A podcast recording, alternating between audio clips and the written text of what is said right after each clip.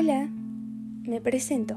Soy Denise Enríquez y hoy hablaré sobre por qué consideramos tan extraños a los organismos que habitan en la zona abisal de los océanos.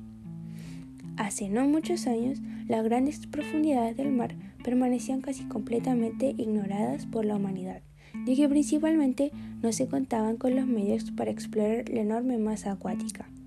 Con el desarrollo de la tecnología, el hombre ha podido asomarse a los fondos marinos y contemplar directamente la faz de la naturaleza en los niveles donde la distancia a la superficie impide la llegada de la luz solar, el reino de la penumbra y la oscuridad. La luz de origen solar desaparece por completo a profundidades superiores a los 500 metros. Por otra parte, el oxígeno decrece con la profundidad, siendo en ciertos puntos totalmente nula la existencia de este. La temperatura también alcanza en esos fondos valores mínimos. Nunca supera los 4 grados Celsius y en las zonas más profundas se acerca a los 0 grados. Finalmente, la presión aumenta enormemente al descender en la masa de agua. Por cada 10 metros de profundidad se incrementa en una atmósfera, lo que supone valores cercanos a 1100 atmósferas en los enclaves más profundos. Para introducirnos directamente en el tema, definamos ¿qué es la zona abisal? La zona abisal corresponde a las profundidades del océano mayores a los 2000 metros, donde hay una total ausencia de luz, por lo que tampoco ocurre la fotosíntesis. Eso nos deja sin desarrollo vegetal, por lo que la única fuente de nutrientes de lo que disponen los animales está formada por los restos de otros y la materia vegetal muerta, que llega de las aguas más superficiales.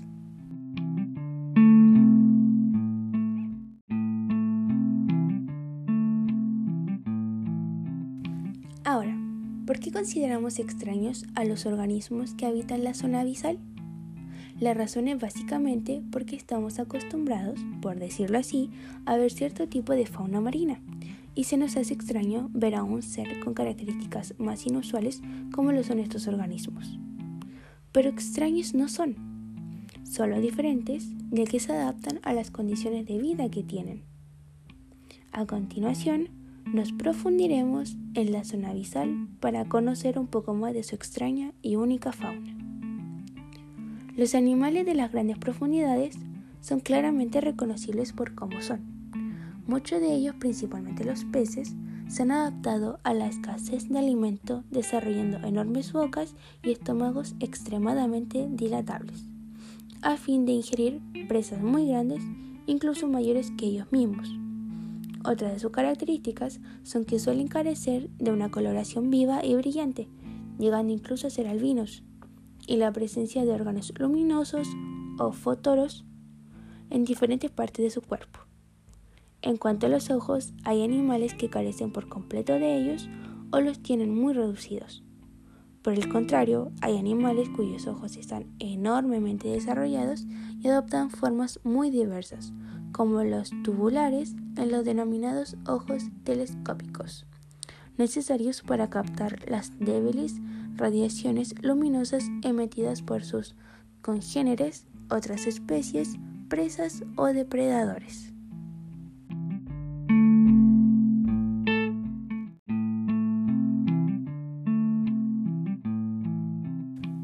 No es necesario que se adapten especialmente a la presión, porque es la misma dentro y fuera de ellos, pues han perdido la vejiga natatoria, que llena de gas está presente en todos los peces de esqueleto óseo de aguas menos profundas.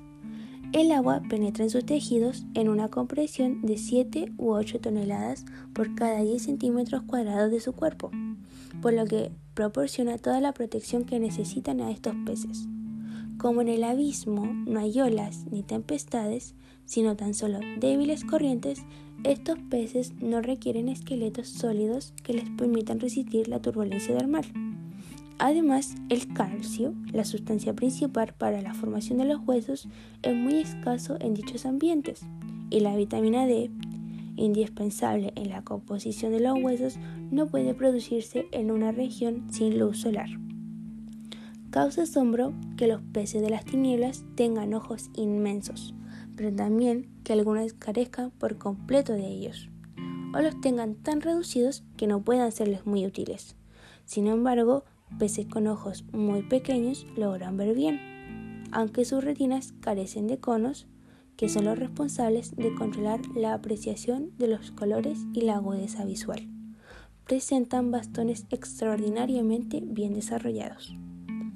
Dichas células reaccionan a la débil luz producida por la bioluminiscencia y dan buenas imágenes, aunque sean en blanco y negro.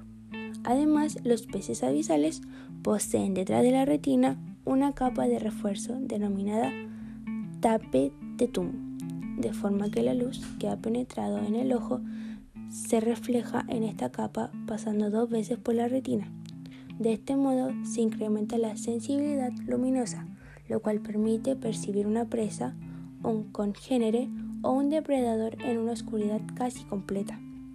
Por otra parte, esos particulares ojos están adaptados para reaccionar al más débil destello de luminiscencia, por los que los colores vivos carecen de utilidad entre los peces de profundidad que en su mayoría son de color negro o pardo oscuro.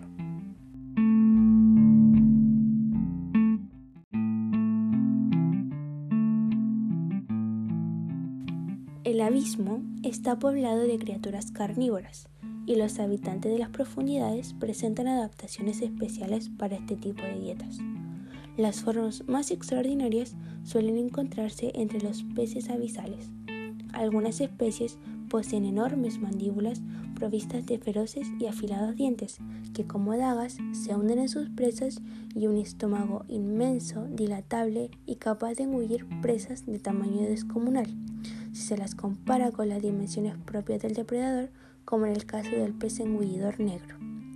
Un buen ejemplo de pez con un estómago extendible, lo que le permite digerir peces más grandes que él. Dispone de caninos en sus mandíbulas y al igual que las serpientes puede abrir y acomodar sus mandíbulas lo necesario para tragar presas más grandes que él. Su es inconfundible porque su gran estómago aparece como un saco muy grande colgado por debajo de su cuerpo. Hay algunos otros peces que solo parecen tener cabeza y mandíbulas. Hay otros con dientes tan enormes que no les permite caber dentro de la boca y quedan fuera de ella cuando sus mandíbulas se cierran, como la del pez víbora que tiene bocas y dientes desproporcionadamente grandes cuerpo blando y semitransparente. Si se pregunta la razón de esas formas extrañas, la explicación reside en la continua falta de alimento que obliga a cada especie a aprovechar cuanto cae de las capas superiores. En esas grandes profundidades hay que contar siempre con que la siguiente comida tardará bastante en llegar.